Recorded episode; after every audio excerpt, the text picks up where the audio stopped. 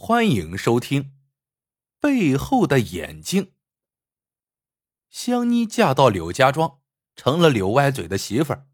柳歪嘴的妹妹刘锦桃也在这一天成了亲，嫁的不是别人，就是香妮的瘸腿哥哥。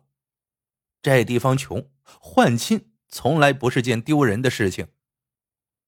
成亲的第二天，柳歪嘴就跟着村里人出去讨生活了。家里只剩下香妮一个人，于是里里外外所有的活儿都得由他一个人操持。这一天刚吃完午饭，太阳正当头，人家还躲在大树下凉快呢，香妮就背起药桶子下地了。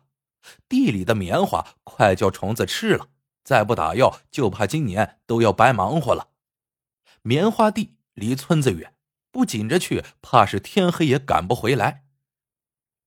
香妮急急的在狭窄的山路上走着，不知怎么的，她总觉得背后有人在盯着自己。回头看，却看不见人影。香妮心里不禁打起鼓来，因为这种感觉已经不是第一次出现了。嫁过来第二天下地的时候，她就感觉背后有眼睛在看着她，可回头打量，却又什么都没有。难道是有人要打自己的主意？香妮越想越害怕，越走啊，腿越软，还没走到棉花地，眼前就天旋地转起来，终于两眼一黑，栽倒在了地上。梦中，香妮觉得有人在用树叶子给自己扇凉风，这不由让她想起了爹。娘死的早，是爹一个人把自己拉扯大的。小时候，爹不就是这样，天天在睡觉前给自己扇凉的吗？可是爹，爹也已经见娘去了，怎么现在会？香妮猛地惊坐起来，一看，吓得浑身直打哆嗦。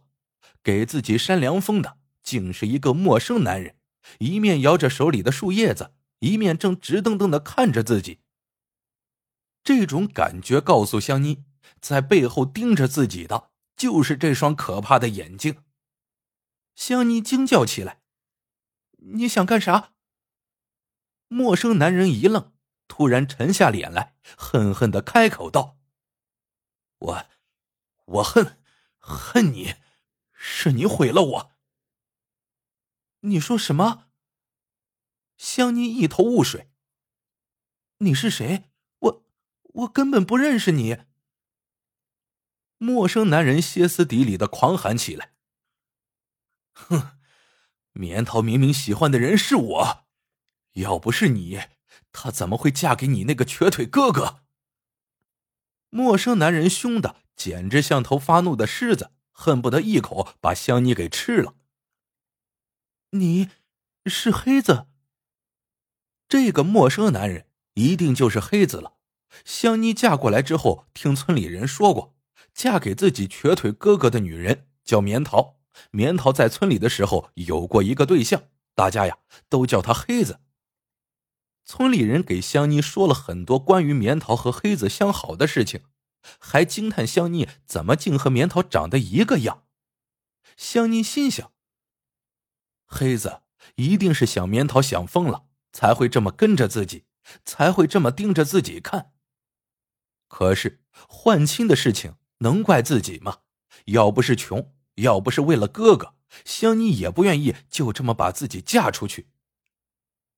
看着站在面前的黑子脸上痛苦的表情，香妮也不知道该对黑子说什么好。他的眼光里充满了对黑子的同情，也充满了对自己婚姻的哀怨和无助。大概是黑子从香妮的这种眼光里读出了什么，脸上的神情渐渐缓和了下来。他看着香妮喃喃道：“你。”你怎么会和棉桃长得这么像？棉桃，棉桃也喜欢大中午的下地干活。这个时候地里没人，他就是想和我多待会儿。太阳把我们两个都晒的，晒得像锅底似的黑，人家叫我黑子，就叫他黑棉桃。可是，唉，黑子说到这里就打住了。一面摇头，一面叹气，随后就低下头抚摸着手里的东西出神。香妮一看，黑子手里轻轻抚摸着的，竟是一个小棉桃，她心里不由得一阵颤动。要是能嫁一个这么疼女人的男人，那该多好呀！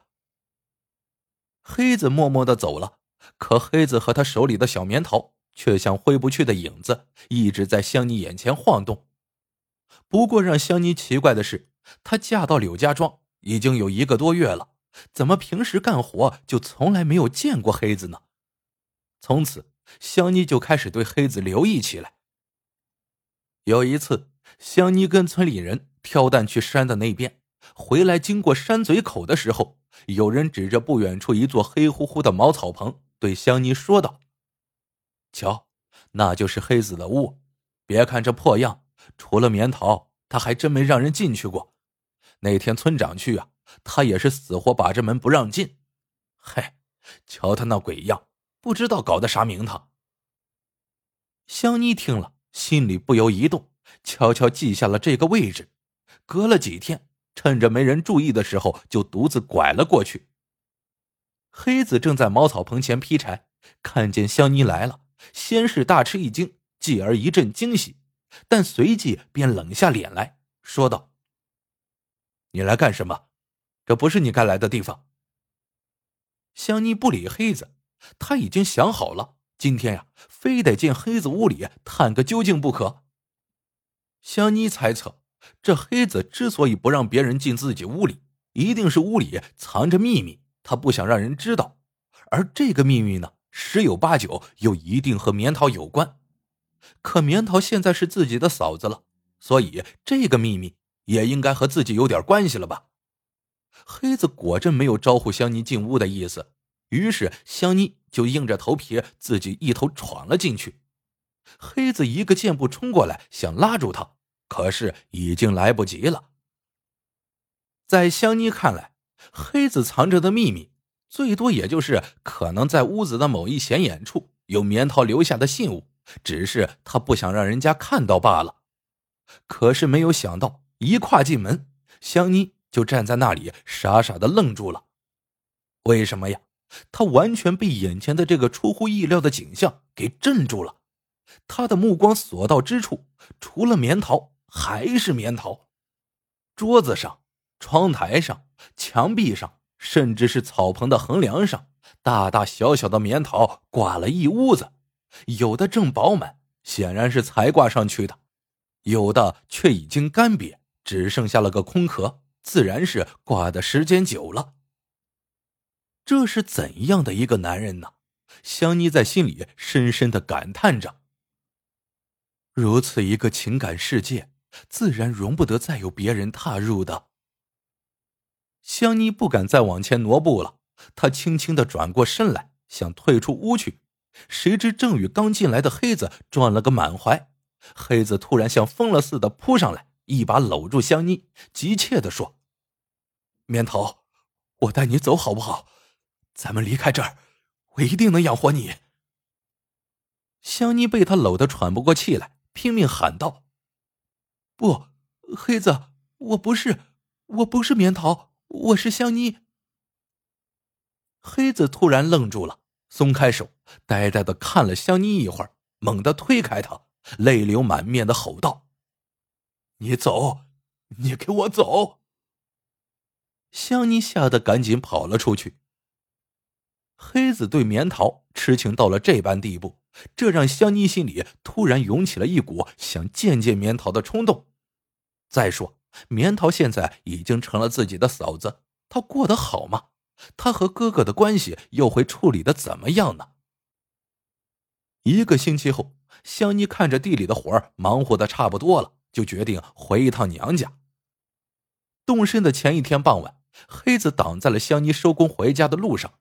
黑子胡子拉碴，头发乱蓬蓬的，嘶哑着嗓子对香妮说：“香妮，你嫂子病了，听说你要回去，你替我去看看她，给她买点好吃的。”香妮惊讶的张大了嘴巴：“你说什么？她，我，我家离这好几十里地呢。”你怎么知道他病了？你去看他了？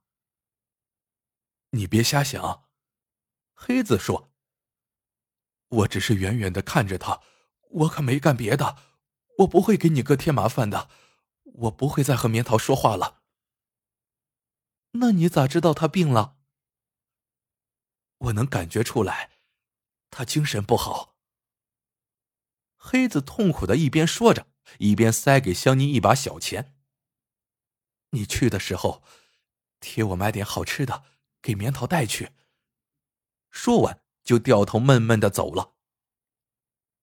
第二天，香妮跑到村头的杂货铺，用黑子给的一把小钱横挑竖拣，好不容易买了一包小点心，提着回到娘家。果不其然，已经成了自己嫂子的棉桃，正一脸病容的倚躺在床上，哥哥一个人下地干活去了。两个女人猛一见面，都惊叹彼此的相像。香妮把带来的小点心递给棉桃，她很自然的就把棉桃当成了自己的姐姐，迫不及待的给她说起了黑子屋里那满眼的串串棉桃。棉桃一边听一边泪流满面。嘴里喃喃道：“我知道，我知道他会这样，可我，可我又能怎么样呢？我，我已经怀上了你哥的孩子了呀！真的，棉桃姐，这是真的吗？”香妮一时间反倒不知该说什么好了。这时候。只见棉桃抽泣着从床角摸出一个小包，剥开一层又一层，最里面露出了一个漂亮的黑棉桃。棉桃对香妮说：“这是我特地用颜料染黑的，你替我带给他。他是黑子，我是棉桃，这黑棉桃就是我俩的化身，留给他做个念想吧，叫他赶快找个好人家的闺女。”他有了自己的家，我的心也安了。说到这里，大颗的眼泪从棉桃的脸上滚滚落下。嫂子，棉桃姐。香妮一头扑进棉桃的怀里，两个女人的手紧紧的捏在了一起。第二天，当香妮把这个黑的发亮的棉桃交到黑子手里的时候，黑子愣愣的蹦出一句话。我忘不了他，除非我死。香妮小声劝他道：“你就听棉桃姐一句话吧，说不定以后你会遇上另一个棉桃呢。再说，再说，棉桃姐已经有有身孕了。”黑子生生的打断了香妮的话头：“谁也代替不了他，他永远扎在了我的心里头。小时候。”别人都欺负我，说我是野孩子，只有他不，他是第一个送我东西的人，虽然那只是一个很小很小的小棉桃。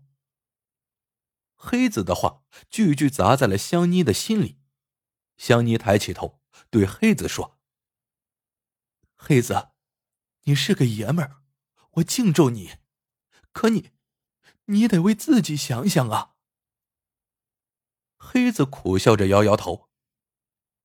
只要棉桃过得好，我自己就无所谓了。明天我就去省城打工，等攒下了钱，你就再帮我买点东西去看看他。他现在有了，有了孩子，这身体就更得养好了。香妮使劲的点了点头。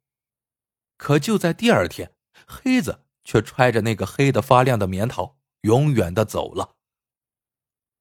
为了省下一元车费，他搭了一辆没有牌照的车去省城，结果在山路拐弯的时候，那辆车居然就像没头苍蝇似的撞下了山崖。在黑子三周年的忌日上，棉桃带着儿子来给黑子上坟，这是棉桃自打出嫁以来第一次回柳家庄。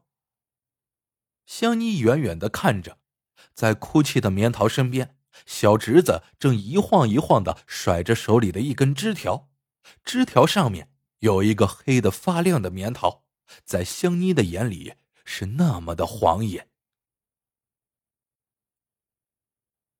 好了，这个故事到这里就结束了。喜欢的朋友们记得点赞、评论、收藏，感谢您的收听，我们下个故事见。